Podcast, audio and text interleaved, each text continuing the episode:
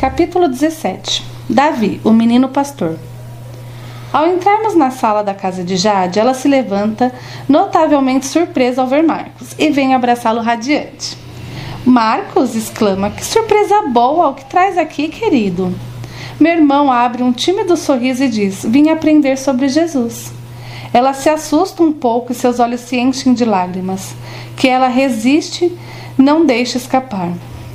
Esta é Jade, forte e frágil ao mesmo tempo, de maneira totalmente equilibrada. Por favor, Marcos, venha e sente-se. Ela pede educadamente. Olho para Theo e ele para mim. Sorrimos ao ver que Jade ficou realmente surpresa. Ela se encarrega das apresentações. O loiro é o Max, a ruiva é a Ana Gabi e o garoto de olhos coloridos é o Theo.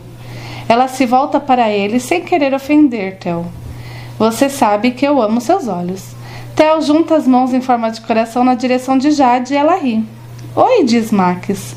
Olá de novo, Marcos, fala a G. A anfitriã estranha o comentário de Ana, então conto tudo a ela sobre a visita ao asilo.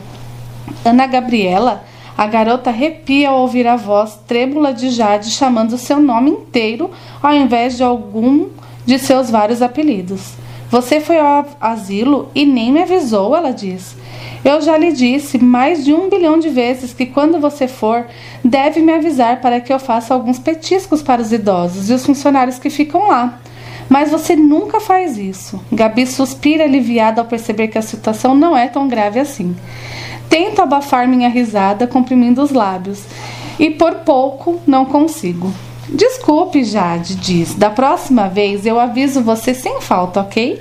Jade abre um sorriso. Ótimo, mas vamos começar porque já perdemos muito tempo com essas conversas e não podemos ficar até tarde dessa vez, pois marquei com Sam e Edgar para virem aqui e discutirmos alguns assuntos importantes sobre uma programação que estamos planejando fazer na igreja.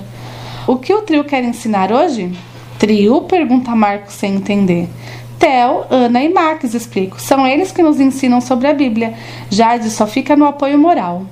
Mas todos nós concordamos que sou a melhor pessoa para dar apoio, não é mesmo? Ela brinca. É claro, diz Max. O que seríamos sem Jade Clark? Vamos parar de conversa e começar logo a história? Diz Ana Gabi, mas não brava de verdade. Estou começando a achar que vocês dois, ela aponta para Theo e Max, estão procrastinando. Aninha, já falei para não usar palavras difíceis no dia a dia que eu não entendo, reclama, reclama Theo. Ela quis dizer que vocês dois estão enrolando, traduzo. Ele levanta as sobrancelhas, demonstrando que entendeu. Depois da oração, começamos a estudar a Bíblia. Onde paramos na semana passada, Ana tenta se lembrar e os três bonitos me deixam morrendo de curiosidade sobre quem seria o novo rei de Israel. Digo cruzando os braços. Marcos tenta abafar o riso, mas sem muito sucesso. A ideia foi dele. Theo entrega uma Bíblia para mim e outra para Marcos. Isso é totalmente injusto, exclamo. Eu sequer tenho uma Bíblia para poder pesquisar, e meu celular está sem memória suficiente para eu baixar uma. É uma completa injustiça. Todos dão risada e eu acabo rindo também. Acho melhor explicar o Marcos o começo da história, sugere Ana Gabi. Não é mesmo, Max? O garoto respira fundo e começa. Em Israel havia um rei chamado Saul.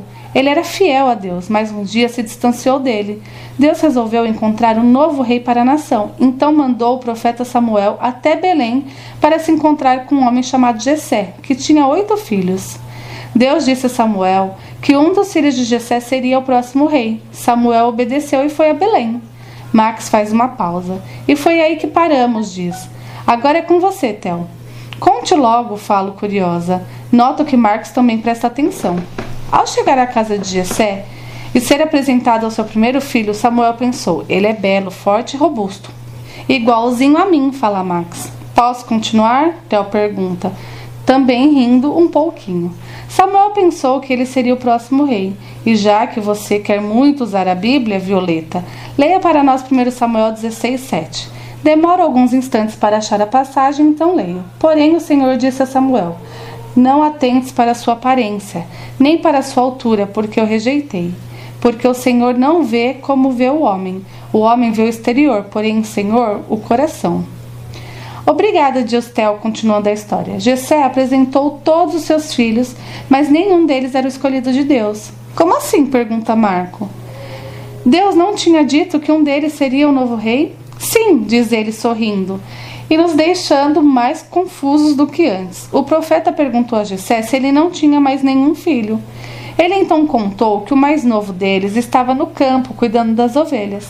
Samuel mandou que chamasse. Apesar de Jessé ter falado de uma forma como se soubesse que o caçula também não seria escolhido, como se ele não tivesse tanto valor quanto comparado aos outros, era quem o profeta queria ver. Seu nome era Davi, um garoto ruivo e, de acordo com a Bíblia, bonito.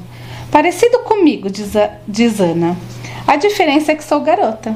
E Davi era bonito, diz Max. Estou brincando, Aninha, você é linda. Parem com isso, vocês dois, Theo diz. Mas sem conseguir conter o riso.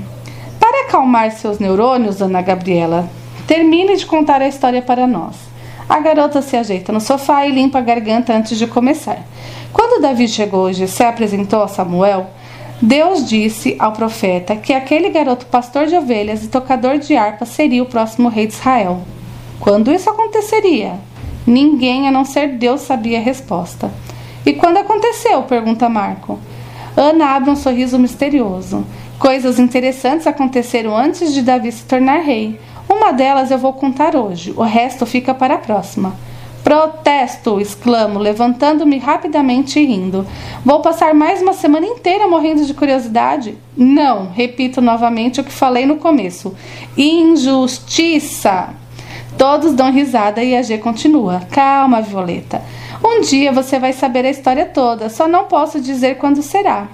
Ela faz uma cara de mistério e antes que eu consiga reclamar, ela volta à história e eu me sento de novo. Uma série de fatores estava levando o atual rei de Israel, Saul, à loucura. Um deles era o fato de que quem reinaria depois dele não seria seu filho Jonatas, e sim aquele desconhecido. E ele ficou realmente louco, maluco de tudo, sem nada nem ninguém capaz de acalmá-lo. Certo dia, alguns servos ficaram sabendo que Davi, filho de Jessé, tocava harpa. Então, quando Saul teve um desses acessos de loucura, os servos pediram que Davi fosse até o palácio e tentasse acalmá-lo. Davi foi até lá, começou a tocar uma bela e melodiosa música em sua harpa, e aos poucos o rei foi voltando ao normal. Depois desse dia, sempre que o rei dava um de doido, Davi o acalmava com o som de sua harpa. Após o estudo bíblico, decidimos ir à sorveteria. Jade prefere ficar em casa e Marco tem um punhado de provas amanhã, então volta para casa para estudar. Tel, Ana Gabi, Max e eu seguimos a pé. Na sorveteria, a mesma que fomos da última vez, fazemos os pedidos e ficamos conversando. Gabi, você trouxe o pendrive, aquele que emprestei para você? pergunta Max. Trouxe sim, espere um pouco que está aqui na minha bolsa. Ela abre sua pequena bolsa amarela e começa a procurar o pendrive. Ana levanta alguns pequenos papéis e algo cai do meio deles. Quando me dou conta do que é, antes de todos abro um sorriso e pego. Ora, ora, ora, digo olhando para minha amiga. Olha só o que temos aqui, a carteirinha de estudante de Ana Gabriela. Ela se assusta e me encara com os olhos arregalados. Ah, não, Violeta, ela diz, esticando os braços para tentar pegar a carteirinha de volta. Devolva. Passo a carteirinha para Max, ao meu lado, rindo. Ele solta uma risada ao ver a foto engraçada de Ana Gabi. Não se preocupe, Aninha, ele diz entre risos. A minha foto é pior. Ele tira do bolso de sua jaqueta jeans uma carteirinha e me mostra. Caio na risada imediatamente. Começamos a competir quem tem a foto mais esquisita da carteirinha de estudantes. Depois de nos recuperarmos da infindável crise de risos a que estávamos submetidos por causa das fotos, o que demorou um longo tempo, concluiu-se que a minha foto era vencedora. Faz muito sentido, já que tirei a foto no fim do ano passado, quando experimentei deixar meu cabelo comprido e repicado. Fiquei horrível. E há também a regra universal de que, em fotos 3x4, principalmente para a carteirinha de estudante, nenhum ser humano deve sair razoavelmente aceitáveis pelos padrões mínimos de beleza.